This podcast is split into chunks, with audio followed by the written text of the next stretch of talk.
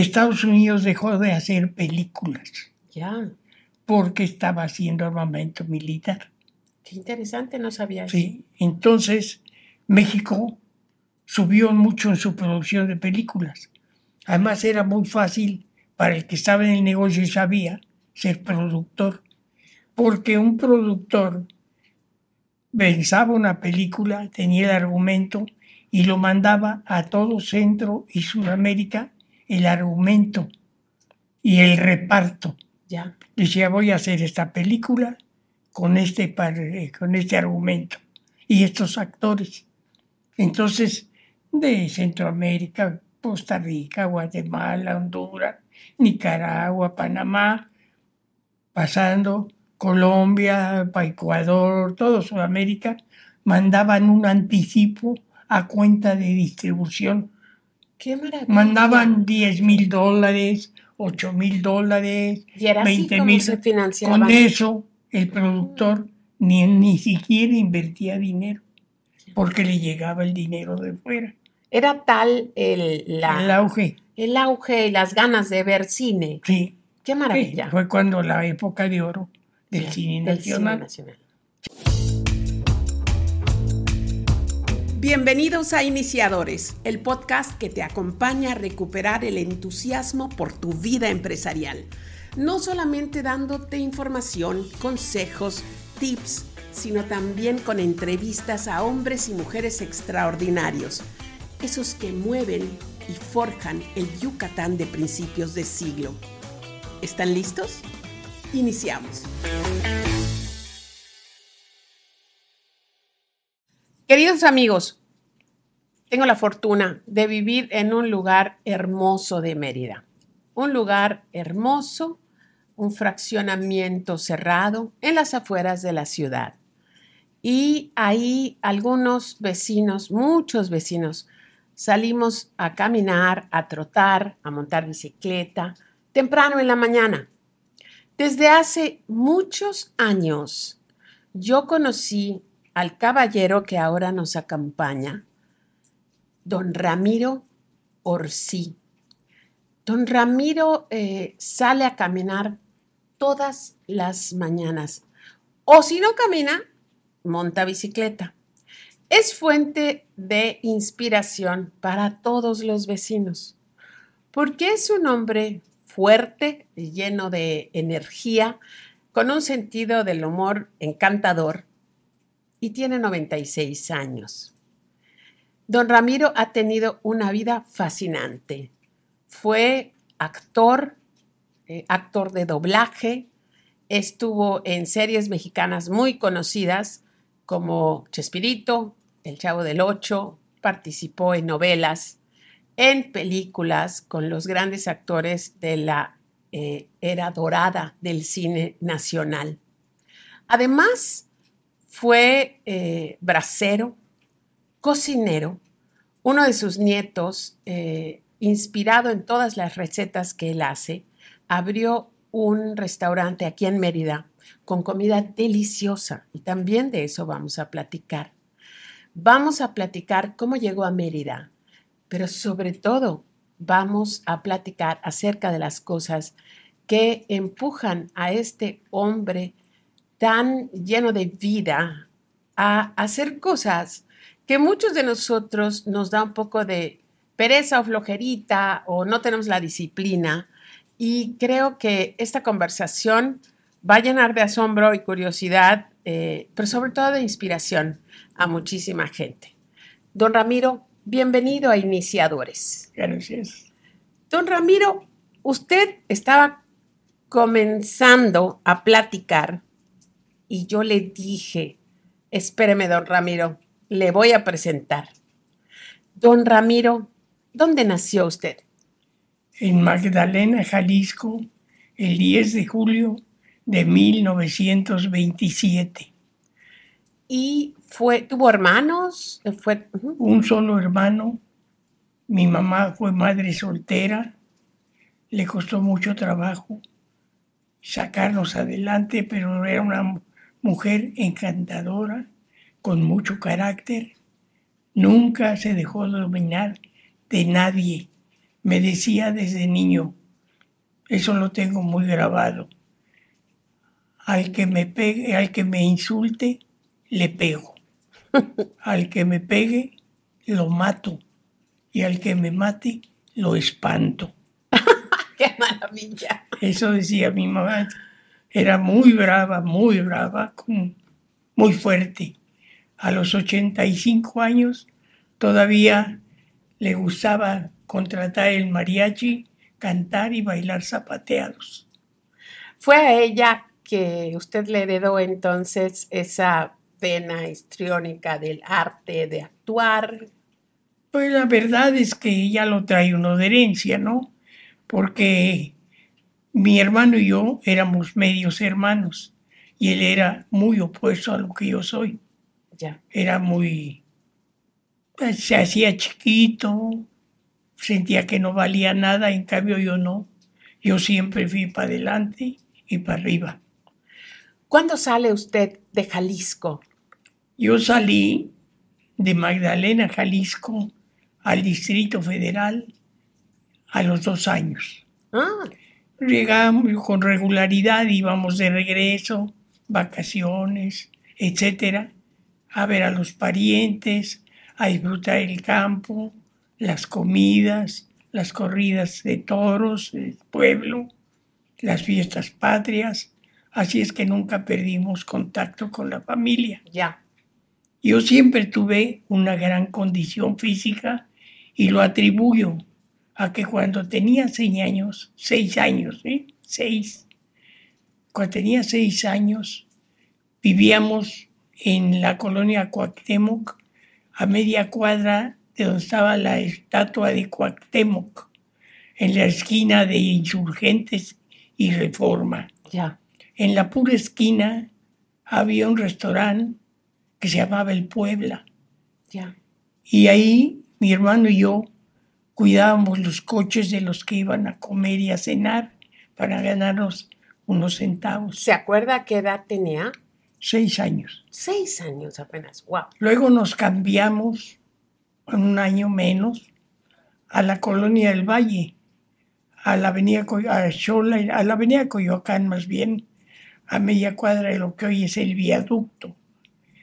Y todos los días íbamos en la noche a seguir cuidando los coches. Mi hermano iba en patines y yo iba corriendo. Iba y venía corriendo dos horas o tres horas diarias. ¿Se acuerda, don Ramiro, cuánto ganaba por noche? La verdad no, No, la verdad no. pero no, yo, pero yo recibía mis centavitos, tenía que gastar.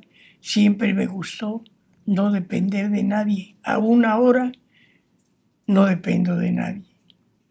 don Ramiro fue a la escuela. Sí, la primaria nada más, nada más. Empecé el primero de secundaria, pero no lo terminé. Por mi mamá no, no se impuso.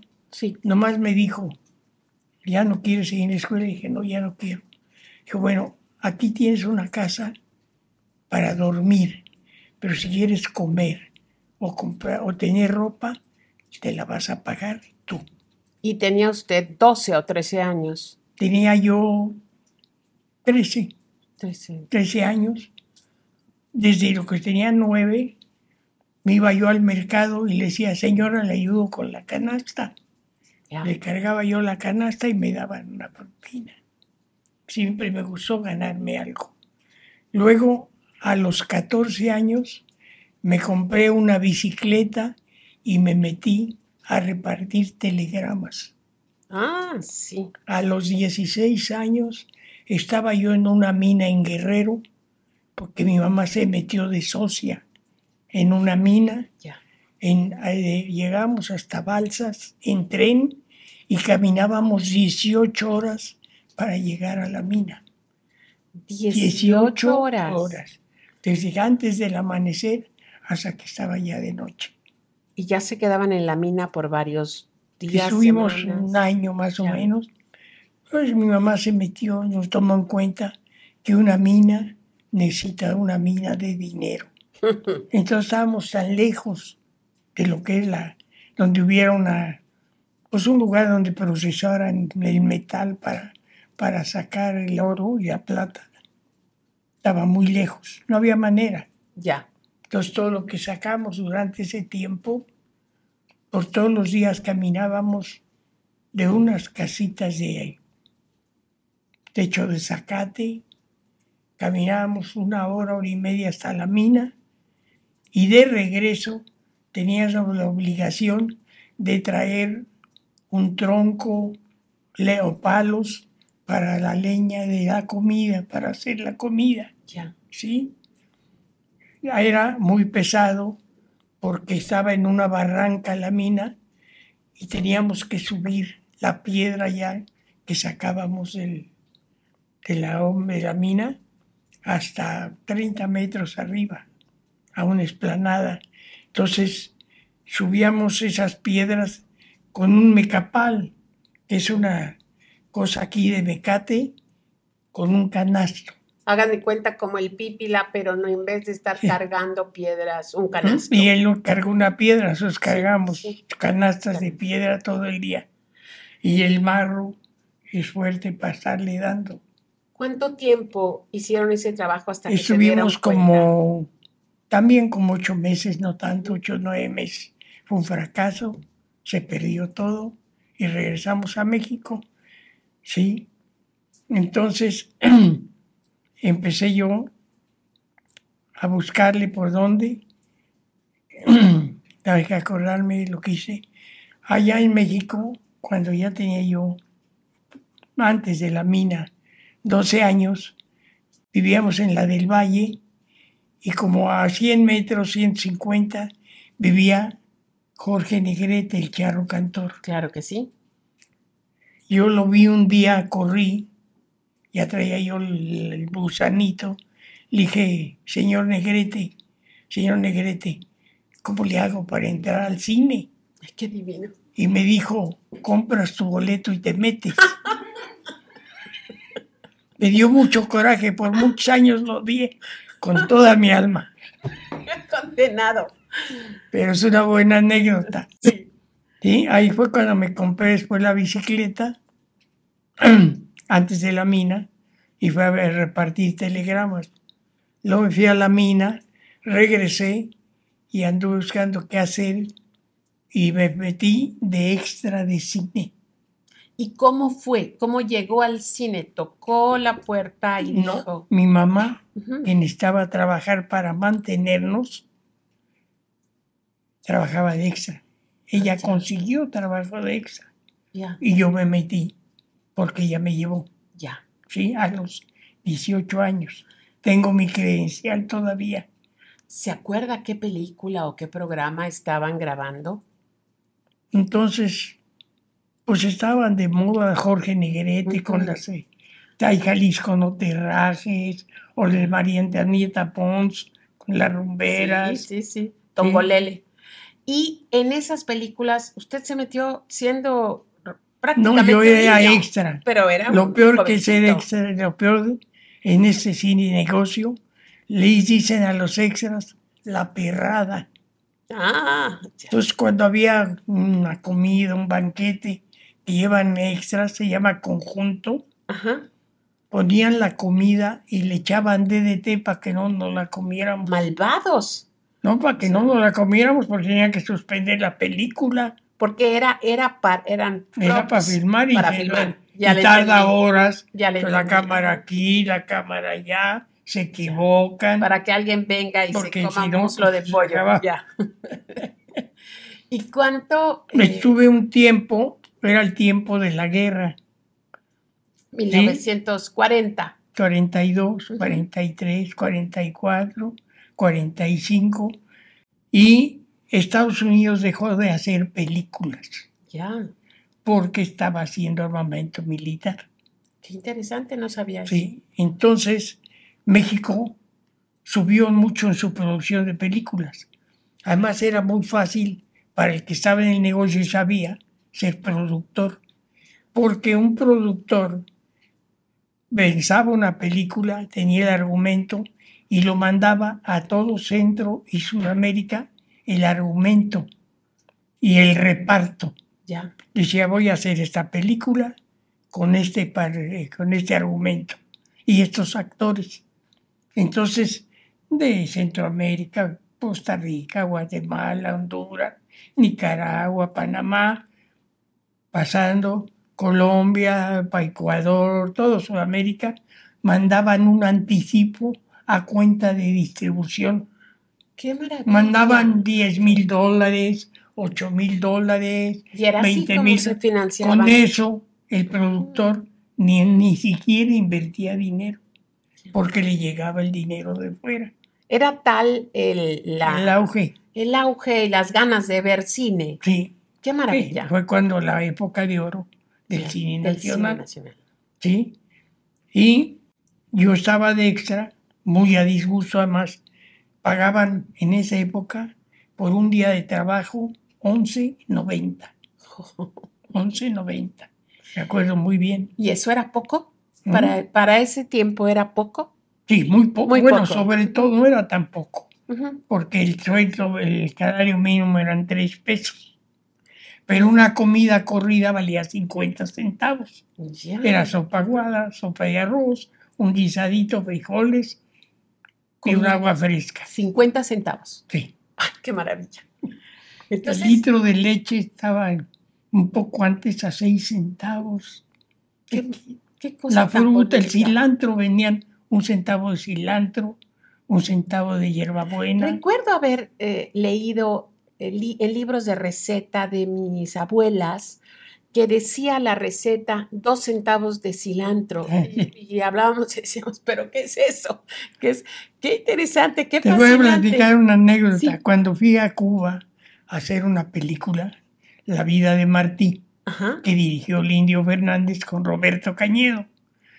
Fuimos y allá en la calle pasa un tipo con un tanquecito atrás, una manguera, Ajá. y te da café.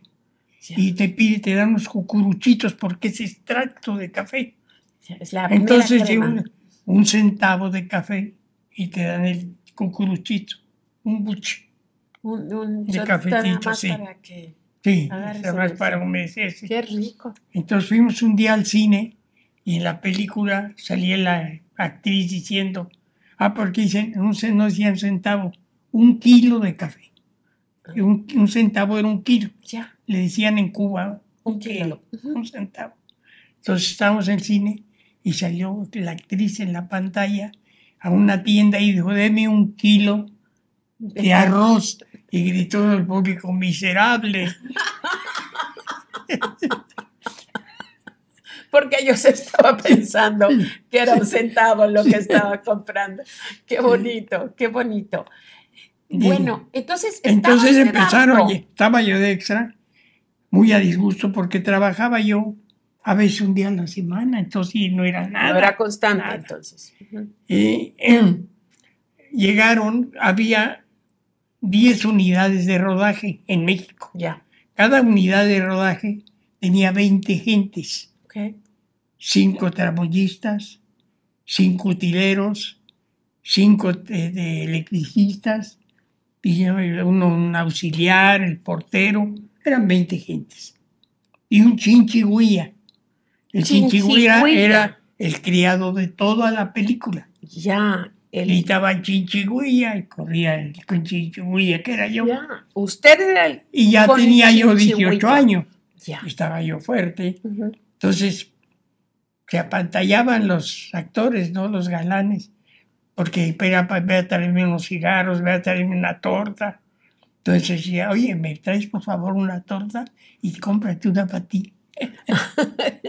¿Y por qué usted estaba tan fuerte? ¿Usted hacía pesas? No, ejercicio? yo era natural, yo tenía los brazos muy fuertes. Yo Ya. tenía 17 pulgadas de brazo, 17 de cuello y 17 de pantorrilla. Así se sacó la lotería genética. Porque era de mi mamá, tenía muy buen cuerpo, pero muy gruesos los brazos. Ya. Cuando mis amigos me decían, haces pesas, o la gente que conocía yo, yo no, yo soy así. No puede ser, no, es mentiroso. Entonces llevaba con mi mamá y decía, mamá, es el brazo. y tenía un brazo además tremendo. siempre trae manga larga Sí. porque le daba pena enseñar los brazos. ¿Sí? Entonces yo traía de físico, de herencia. Porque cuando te digo, cuando se- íbamos corriendo, hice mucho ejercicio. Y luego la mina, y luego de ver Y si caminaba 18 horas y luego subía 30 En el metros. cine, cuando entré de. Primero entré de aumento en una unidad, porque como creció la industria, las 10 unidades que había hicieron 20. Entonces dividieron, dejaron 10 de base y abrieron otra, con otros 10 que sobraban. Ya, Y luego pidieron gente que quisiera trabajar, como actor. ¿no? Como, como, Como- técnico. Como, ya, ok. Entonces fueron a buscar entre los extras y a quien quiere entrar de técnicos y manuales. Dije yo, Ah, yo creí que pasó de extra a actor. primero Primero técnico. técnico. Al grado que además, y como yo era fuerte y muy trabajador, ahí traía, andaba uno así. Y trabajaba de 6 de la mañana a 8 de la noche, ya. corriendo los eh, tramoyas donde ponen los reflectores al set, estaban a 18 metros de altura. Y ahí subíamos los reflectores muy pesados Ya. a puro brazo, a con una cuerda Más brazo hacía. más fuerte. Y cuando descansaba hacía lagartijas. Lagartijas. Para, para no bajar la condición. Cuando iba yo a caminar el bosque de Tlalpan ya viejo, decía un, un consuegro mío, el papá de Laurita, Ajá. llegaba y yo estaba haciendo lagartijas y le decía a su mujer, mira, velo bien porque es el último ramirosaurio. Don Ramiro, ¿cuál es su, su gran break artístico? Bueno, yo ahí ya cuando estuve, duré un tiempo y fui avanzando. Salí de Chinchigüilla y luego entré. Chinchigüilla no tiene sueldo. Ah, Cada fin de semana todos los actores y los trabajadores daban algo. ya, Ese era el sueldo de uno. ya. Pero ya me metieron al grupo de electricistas a montar equipo, a alumbrar y todo eso, ¿no? Y traen, y traen así porque el fotógrafo decía, un 5000 aquí. Y corrían tres o cuatro a ver quién lo llevaba primero. El que lo llevaba primero era el más Pues sí, popular. Ya, Además, no le faltaba el trabajo, ¿no? claro. y agarré, y después de mucho- muchas películas, agarré una película americana que se llamó Tarde de Toros. Las películas americanas cuando venían a filmar pagaban el doble o el triple de lo que uno ganaba. En Estados Unidos no se hacían películas, pero los algunos americanos Ay. venían a hacer Sí, películas bueno, a México. quedaba algo, era poco, Ya. pero venía. Tarde de con- toros. Había un, un actor muy guapo, todos ya son galanes, allá son galanes. Robert Stack, que Sí. hacía los, los, Los intocables. los intocables, en los años 60 o 70, los Sí, intocables. de los ojos azules. Soy lo suficientemente vieja como para acordarme hacía, de eso. sí. sí. Él, él era el torero. Él era el actor actor principal, en principal. Tarde de Toros. Entonces entré a esa película y en el sindicato los de, los de construcción, los que entran antes a hacer los foros, Ya. Que ponen los palos, las paredes, las ventanas, se enojan porque uno dice que anda invadiendo ramas. Entonces me llamaron y me dijeron, un tipo me, me- me dijeron, tienes que ir mañana al sindicato. Ah, no. en Querétaro. No puedes actuar, no puedes hacer nada si no, No eres parte nada, del yo- sindicato. Ya. No, actuar sí, la era. Actuar es otra, otro, otro rollo. Ya. Pero en eso de técnico, Ah, a- a- en una película donde pagan más, decían que te- había escalafón. Primero tenían que subir los de construcción, ya. no de fuera como yo. Ya. Entonces mandaron llamar, voy a hablar allá con el señor. Y dije, me mandaron llamar, pues sí, para decirte que no puede ser esa película. Salte. ¿Por qué? Porque no puedes. ¿pero por qué no puedo? Sí, porque no puedes. Una auténtica mafia, ¿Mm? una mafia. Mm. Porque si, si no le dejaban hacer las cosas que estaba haciendo legalmente, Sí, pero, pero había un escalafón que se había que respetar. pero de mafia, no era legal, no era de Así son ley. los sindicatos. Sí, algunos sí. Entonces yo le di- me enojé, pues yo siempre tengo en carácter. Nunca me dejé como mi mamá. Y le dije, bueno, ¿cómo pon un buzo como usted atrás de un escritorio? El secretario de trabajo y me corrió. ¿Qué hizo? Sí, era el secretario de trabajo, yo no sabía. ¿Cómo pone un buzo como usted que no sabe explicar nada? Y me corrieron. Ya, el otro día yo llegué de trajecito.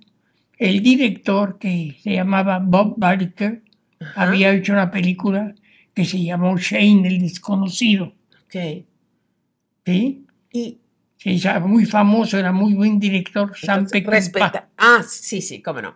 Sí, y a mí me agarró mucho cariño y mucha alineación, porque en un momento de la filmación, cuando todavía estaba yo en la película, en el ruedo pusieron un paralelo, una mesa, Ok.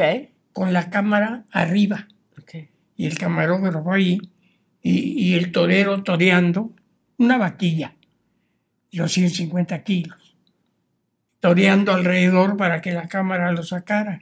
Pero en una de esos quedó la vaquilla allá y alguien se movió acá y agarró y se llevó la, No. la mesa de, madera. Cayó el fotógrafo, los ayudantes, con un corredero y yo me agarré la vaca de los cuernos y la tumbé. De verdad, salvó la tarde. Le di la vuelta con, y la tiré. Entonces aquel me agarró mucha admiración. Entonces yo, ya que llegué yo después que me corrieron, me dijo, llamó al jefe de producción y le dijo, a Ramiro, de aquí en adelante, aunque no venga, le das un sueldo. Y yo le dije, no, a mí me gusta desquitar lo que cobro. No lo acepto. El ingeniero de sonido me dijo, vente conmigo. Ahí es que no mandaba más que él, Sí. de ayudante en sonido. Y, y el de cámara también me dijo, vente conmigo. Y el de producción, el gerente, me dijo, vente conmigo, fui con el de producción. Y ya empecé en otro modo, ¿no? Y ya yo ahí estaba, me metí, y en tiempo que no trabajaba, a, estar- a estudiar actuación. Ah, ok. Estudié un año con un maestro japonés que era muy famoso, Sekizano. En México, en la En Ciudad de México. Sekizano. Sekizano, Nunca había que escuchado. tenía que muchos actores iban con él. Estuve un año y luego me metí. La ANDA puso una escuela de actuación, la Asociación Nacional de Actores. Y me metí ahí, tuve cuatro años. Entonces hice mi, mi escuela de actor muy bien, Sí. porque además el director eh, de las obras de, de- de la escuela, el maestro, el maestro hacía teatro, era director de teatro, un Ya. alemán, Ya. que lo dije ya, tu marido, era alemán que vino a vivir a México. Y entonces comienza haciendo teatro. Entonces me dice, me metía, todos y muchos iban a vacilar, no estudiar. Y yo me aprendía todos los papeles y ensayaba, ensayaba con el maestro. Entonces me quería bien. Y era director de teatro y me empezó a llamar a trabajar en el teatro. Poquito, poquito, poquito. Empecé a agarrar Tablas. tablas.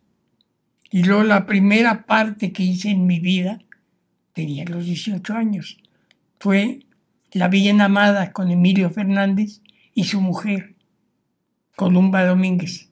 Bonita señora. Entonces, bajo la dirección del Indio Fernández, Hice, usted. hice un maestro de gimnasia en la película. Lo trabajé con él en La Perla, que era muy bonita película, que ganó un premio en Venecia. Sí. ¿sí? ¿Y qué papel hizo en La Perla? Yo hacía un jefe de policía en un pueblo. Ya, ya. ¿sí? Yo en trajo una muchacha muy bonita, Rosana Podesta, tía de Luis Miguel. Ah, ok, ya. Y se parece, aquí traigo la foto de ella. Rosana Era muy bonita, Podesta. tenía 17 años. Era actriz. Yo Ella es la, no, la, la traje más bien por bonita. Pero hay, parece mentira, muchos extranjeros. Los gringos son actores naturales. ¿Sí? Tú agarras uno que va pasando en la calle y hace bien las cosas. Porque habla, no sé, el mexicano se espanta. Tenemos inseguridad, es lo que hablábamos la otra vez, sí.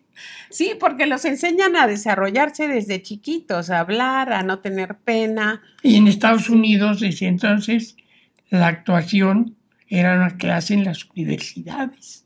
Ya, era una La materia actuación te da una seguridad en ti mismo. Don Ramiro, Entonces te digo, empecé a hacer las partes y Emilio me agarró también mucho cariño.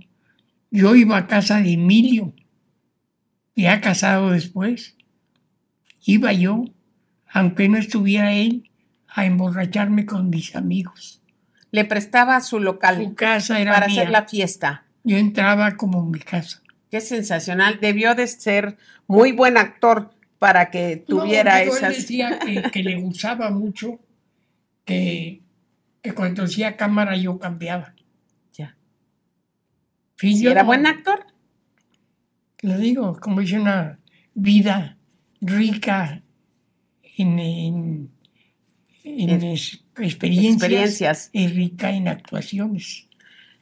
¿Cuál fue su participación favorita? Pues mira, bueno, la verdad, lo único, lo único estelar que hice, que está el retrato grande ahí en el restaurante, Ramiro, se llama El Loco Bronco, fue el único estelar. En esto, como en todo, la suerte influye mucho. Sí, creo. Cuando hicieron a Adán y Eva, a mí me llamaron para hacer pruebas Una película llamada Adán y Eva. con, ¿Quién la dirigió? con Cristian Martel. Ok, era en el paraíso, ya. desnudos. Entonces me sacaron fotos de espalda, de lado. Estaba yo fuerte, pero no de pesas, no era Sí. de bolas. Natural. natural. ¿Sí? ¿Y qué pasó? Cuando era el, direc- el director del Banco Cinematográfico, era un señor que se llamaba Luis Macié, hermano del que mataron, de Luis Sí, Macié. el político, sí. Ese, cuando me, cuando me hicieron las pruebas, fue a mi casa y me tocó. Dijo, Ramiro, vengo a que nos tomemos una copa porque ya te dieron la película. Lo vas a hacer tú. Qué bien. A los tres días me bajaron, porque vi un tipo español que era pariente del gerente del banco cinematográfico que financiaba y trajo a su hijo y lo coló. Carlos Ah. Baena, me lo tumbaron el papel. Con Ismael Rodríguez, Perdí la inocencia, se llamaba, que era una película. También iba a dar un estelar y también me lo quitaron.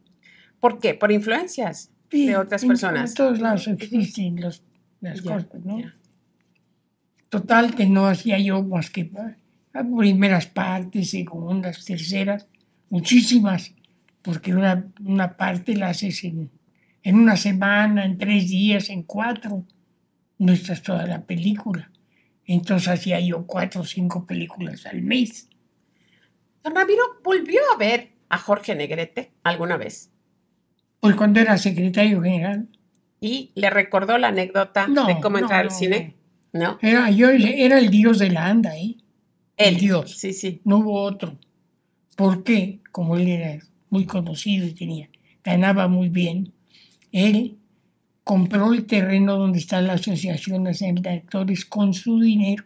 Ah, Después lo recuperó, ¿no? ya. Pero, de- Pero él hizo la inversión.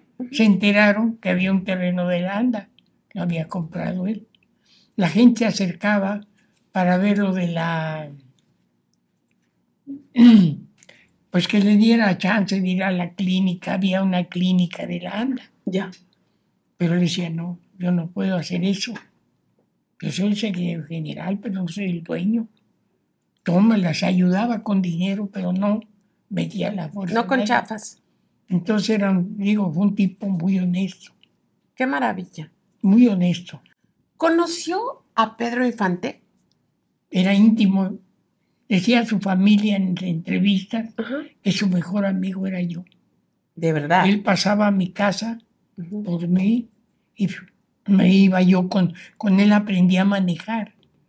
Iba al estreno de Sobre las olas, la primer película colores. Sí. Iba al estreno, del que era en el cine Roble en Paseo de la Reforma, y ya iba tarde, y yo iba con él. Se paró enfrente del, del camellón de Reforma y me dijo, llévate el coche. Oye, llévatelo. Yo se bajó y se fue corriendo. Ay, no, no, tardé una hora, me descripitaron, me dijeron grosería.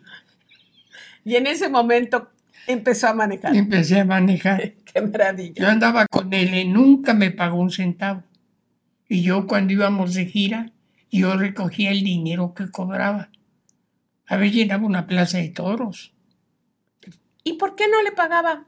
Pues él tenía mucha gente que andaba con él porque era famoso. Yo me llevaba muy bien con él. Ya, ya. Nomás que era conmigo. Pero Fue el inventor de la Virgencita de Guadalupe. Le debo todo a los mexicanos, lo que ustedes quieran. fue el inventor Pedro eh, Infante. Infante de la frase eh, le debo todo a la Virgencita de Guadalupe Y al pueblo. y al pueblo. Él decía Él eso. empezó con eso, para ganarse la gente. Cuando llegaba a una plaza para cantar, eh, otra, otra, decía la gente, ya no, aquí nos vamos a amanecer. Y Yo seguía. con ustedes, todo, todo se lo debo a mi público. ¿no? Adorado. Sí. Y luego decía, pero nosotros sabíamos en qué canción lo teníamos que sacar Ah, para que la gente se enojara con nosotros, no con él. tenían su sistema. ¿Qué canción era? ¿Se acuerda? Era, pues, eh, me cansé de rogarle, Ah, ya. De José Alfredo. porque él lo digo, había días como un día que fuimos, cantó en Zitácuaro, cantó en Morelia, cantó en Uruapan y cantó en Apachingán, desde el mediodía hasta la una de la mañana. Cubrió cuatro plazas. Entonces, aunque decía que le iba a amanecer, pues no podía si tenía los compromisos en otros lugares. Entonces tenía sus guaruras que Éramos los- tres, eran sí. tres primos, tres sobrinos él, unos güeros de Sinaloa muy grandotes y yo, porque inclusive a veces lo sacábamos. El, el- el- el ser famoso es horroroso. Sí. No te dejan hacer nada. Salíamos en la carretera, nos parábamos a comer. Se quedaba él en el coche con un zarape tapado. Comíamos, comprábamos la charola, los platos, los cubiertos, la comida, Para que él pueda comer. para que él comiera en el coche. Arrancábamos, se levantaba, quitaba el sudor, empezaba a comer y a tirar los platos. Porque Porque si se veían que estaba ahí, tumbaban las puertas, le arrancaban la camisa, se robaban el sombrero. No, no, no, es terrible. Don Ramiro, voy a, voy a aprovechar este break de, para que usted tome cafecito y también para preguntarte, ahorita que estamos eh, hablando de comida, uno de sus nietos aquí en Mérida puso un restaurante que se llama Ramiro, Ramiro.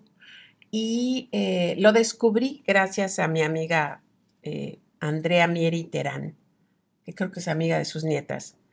Y fuimos, mi marido y yo, a comer. Yo sé que usted dice que las recetas son suyas, aunque ahorita no las están haciendo exactamente igual. Pero a mí y a todas las personas que han probado la comida de Ramiro, se nos hace exquisita Por una razón, y original también. ¿Por Por qué? ¿Por qué? porque es diferente a todo lo que se come. Pero increíble. No hay relleno negro, no hay relleno blanco, no hay cochinita pibil, es otra cosa. Don Ramiro, pero no hay cosas yucatecas, pero tampoco hay cosas mexicanas eh, que se conozcan mucho. Bueno, Yo pero esa, casa- eso- vi- esa comida era de Jalisco y de Michoacán, la que está ahí. Ah, de verdad. Claro, pues es lo que yo les enseñé, Díganos, lo que yo aprendí. díganos los nombres de algunos platillos, nada más para abrir boca a las gentes que nos No, están bueno, ahí hacen el entomatado, yo les enseñé cómo. Hacen el mole verde, yo les dije cómo. Hacen la pancita, como, como se hace en México, Ok. no como lo comen el mondongo aquí, Sí, es diferente. es diferente. Pero- Entonces todo lo que hacen es una cocina diferente. Entonces, son platillos de Jalisco Y de Michoacán, y de Michoacán. porque carne con olores, el mole verde, eso es de Morelia, Ya. ¿sí? Realmente espectacular en los sabores. Em, fuimos hace mucho tiempo, ya hay que regresar, pero no ha habido alguien que vaya, pruebe y no se quede encantado. ¿Cuándo comenzó a cocinar usted? O, Como mi mamá sí. trabajaba, nos quedábamos mi hermano y yo solos. ya. Yo tenía seis años, mi hermano nueve. Y nos enseñó a hacer sopa aguada de fideo, a hacer arroz, a hacer los frijoles, las sencillas. Sí, Y comíamos todos los días bisteces, sopa, salsa, crema, todos los días, que lo hacíamos nosotros porque ella no estaba. ya. Además, lo curioso es que mi mamá me dejaba a mí el gasto, no a mi hermano, que tenía tres años más que yo, ¿Por qué?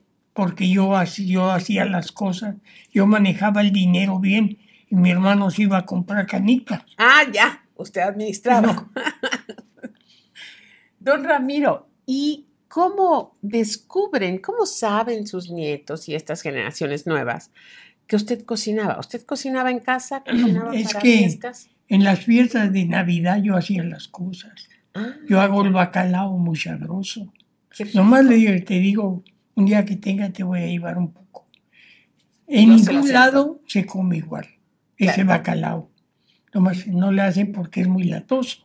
El estar deshebrando todo es una lata, ¿no? Claro, claro que sí. ¿Mm? El, el mole. El mole, como es el mole, como me enseñó mi suegra, que lo tengo en el libro, tiene como 30 o 40 cosas. No es nomás enchilame otra. ¿Tiene usted un libro de recetas? ¿Qué? Eso sí, no lo sabía. Cuéntenos. ¿Cuándo lo publicó? Es que eso, yo te digo, en las navidades yo hacía la comida, la, la pancita, compré unas ollas enormes, hacía cochinita, yo hago una cochinita diferente a la que hacen acá, ¿no? Sí.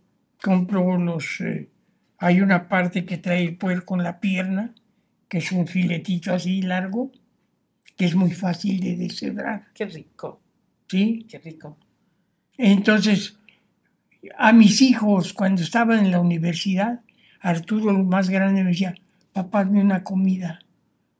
Me voy a comer en el estacionamiento de la universidad, en la Intercontinental.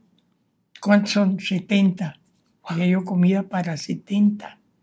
Estábamos en el club asturiano y cada año hacían una comida en el club donde todas las familias había mesas en los jardines y ponían la comida, todo el mundo podía comer de todo.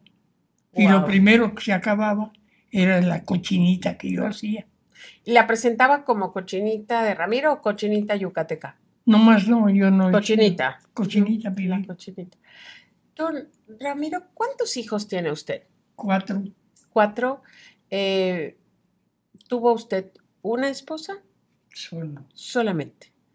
¿Cómo se Tuvimos llamaba? 63 años casados. Qué maravilla. Ella todavía no quiero, empiezo a llorar. No, no, no, no. Vamos a acordarnos de cosas hermosas. Tráigala al, al recuerdo. ¿Cuál Cuando- era su cuando nombre? Murió, cuando murió, me pegó muy duro, muy duro. Casi no podía yo ni caminar. Es más, yo no rezaba ni nada. Usted me dice, no era, no era una persona católica. Ahí estaba yo y cuando murió mi esposa, bueno, Yo vi ahora una película y yo hago lo mismo. Porque dice, tú eres creyente, le dicen a uno, dice, no era, pero soy, porque es la única forma que creo que puedo volver a ver a mi esposa. Ay, qué hermoso. Sí. ¿Cómo se llama? Ahora rezo en la noche porque espero que de veras haya otra vida. Ella no lo creía ahí. Ella era muy segura, nunca se quejó. Además fue un golpe muy duro porque en un mes se murió.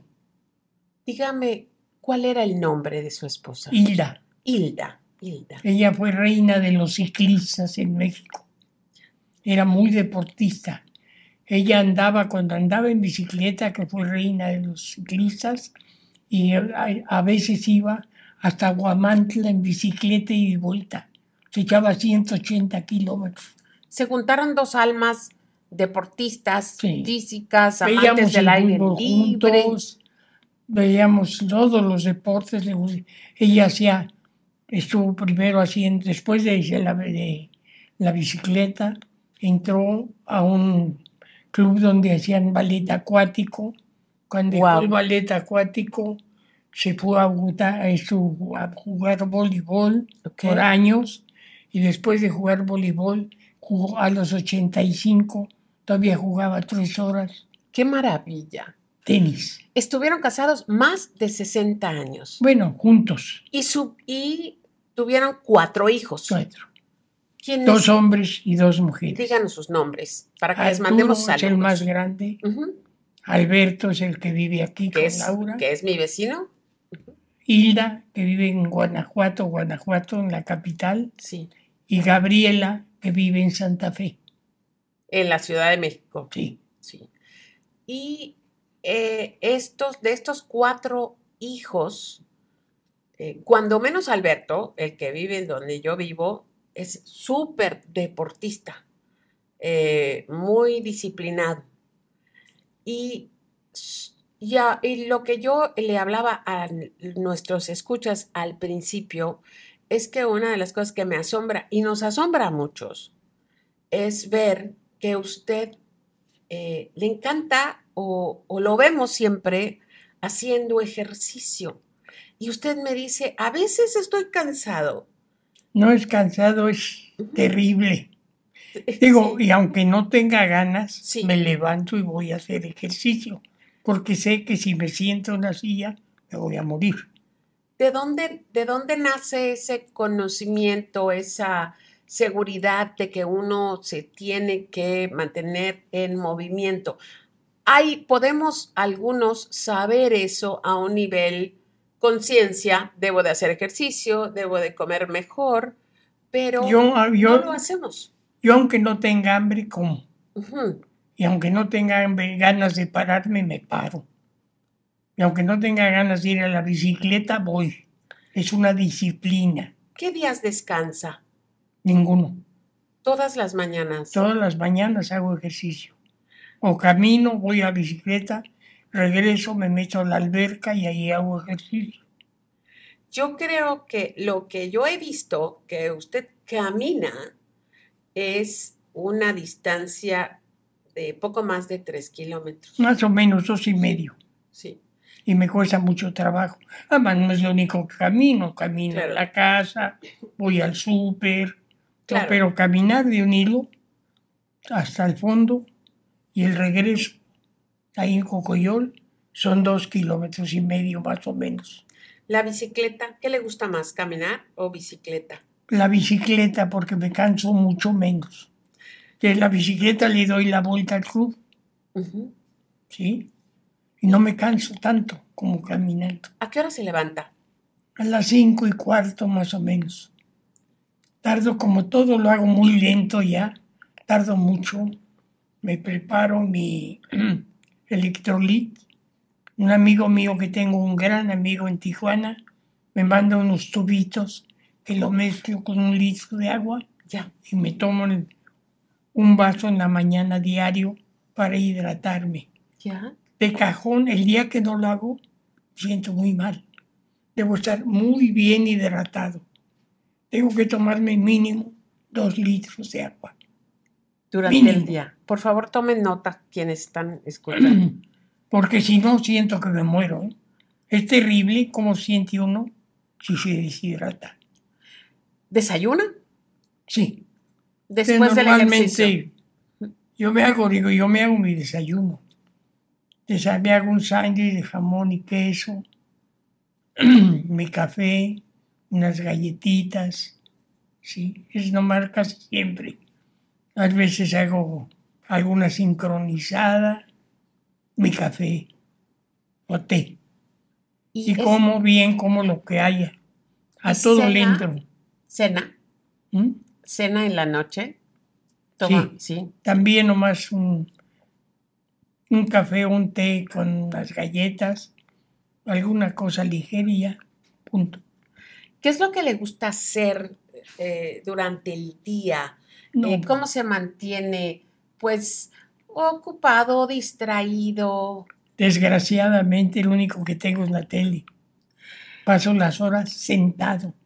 Y bueno, cuando está viendo tele, pero Sí, pero ya hice sí, ejercicio ya hizo y me ejercicio. levanto a algo, ¿no? Pero sí va, paso muchas horas. ¿Y que ve eh, películas mexicanas antiguas o ve No. series modernas? Ya no veo películas ni, ni, ni telenovelas. ¿Qué es lo que le gusta ver ahora? Digo, en realidad, los que mejor hacen cine son los gringos. ¿Eso piensa? Los- gringos. Los australianos, los ingleses, que son actores maravillosos. ¿Tiene alguna eh, película o serie favorita que Parece mentira, pero hay algo que lo único que he visto como siete veces me fascina es Mamma Mía. Ah, Me sí. fascina. Tan alegre, tan llena de vida, tan todo que tiene, ¿no? Tiene buena música, tiene Santorini, Grecia, Sí, sí, y tiene, la maravillosa Esa subida para la boda Sí. es preciosa. ¿Cuál ha sido el secreto de, de esta vida longeva, de esta actitud optimista, eh, de esta plenitud que nosotros que le vemos de, no vemos con usted, pero lo vemos eh, y proyecta? ¿Cuál es, ¿Cuál es el gran secreto, cree usted, para esta vida que usted lleva? Pues las ganas de estar vivo, pues primordialmente, ¿no? Y luego, ahorita le estoy así ayudando a mi hija Gabriela a hacer una casa acá, Aquí en Mérida. acá en Mérida. Y estoy, es, es una ilusión que quiero ver terminada la casa. Mi hijo Arturo compró un terreno en Puerta Mayar. Ya. Es un fraccionamiento que los terrenos son de 5.000 metros. Ya. Y está haciendo una casa muy bonita. Pero Sí. es enorme. Y tengo la esperanza y la ilusión de verlos terminados. Yo creo que sí, porque la alegría, las ganas, el optimismo están en usted y creo que acaba de decir una cosa muy importante. eh, eh, querer es poder, Querer ¿no? es poder, Querer es poder. Hay gente que ya quiere tirar la toalla, quiere darse por vencido, dice ya para qué y La gente que se quiere morir, pues se muere. se muere, ¿sí? Y la que... Yo no quiero. Sí. Para don Ramiro, hay tantas cosas de las que no, no hemos hablado. Tendríamos que hacer segunda parte y tercera parte de esto. Pero antes de que nosotros nos despidamos de esta agradabilísima conversación, solamente quiero que nos cuente cómo un jalisciense que fue actor, que fue minero, que fue jugador de fútbol americano extra, ¿cómo llegó a Mérida a vivir? Yo venía a, a Isla del Carmen Ya, a traer el barco a para eso. Y a veces veníamos de paseo acá. Mis hijos, Beto está aquí porque yo decía que se tenían que venir a vivir acá. ya, Porque me gustó mucho el carácter de la gente, ver cómo es longeva la gente. sí. En Campeche había gente de cin- 105 años barriendo la calle. O, o sea, aquí en Yucatán, en la península, vivimos, es que se vive rico, se vive tranquilo, se come bien, Claro. eh, la gente es amable, hay un poco de calor, hay un poco de moscos, Pero eh, se vive bien. Ahí- Muy bien. Sí. Desgraciadamente me dicen, ya no hables bien de acá, porque ya no aguantamos tanta gente. Ay, don Ramiro, ha sido un verdadero placer. Se nos ha ido la hora como agua. y me quedé sin preguntarle muchísimas cosas. Si lo vuelvo a invitar, regresa. Si todavía vivo. Seguro que sí. Muchas gracias. Muchas gracias por escucharnos. Si encontraste la información útil o entretenida, por favor compártela. Queremos que mucha más gente conozca iniciadores. Esta fue una producción de Maru Medina desde Mérida, Yucatán, México.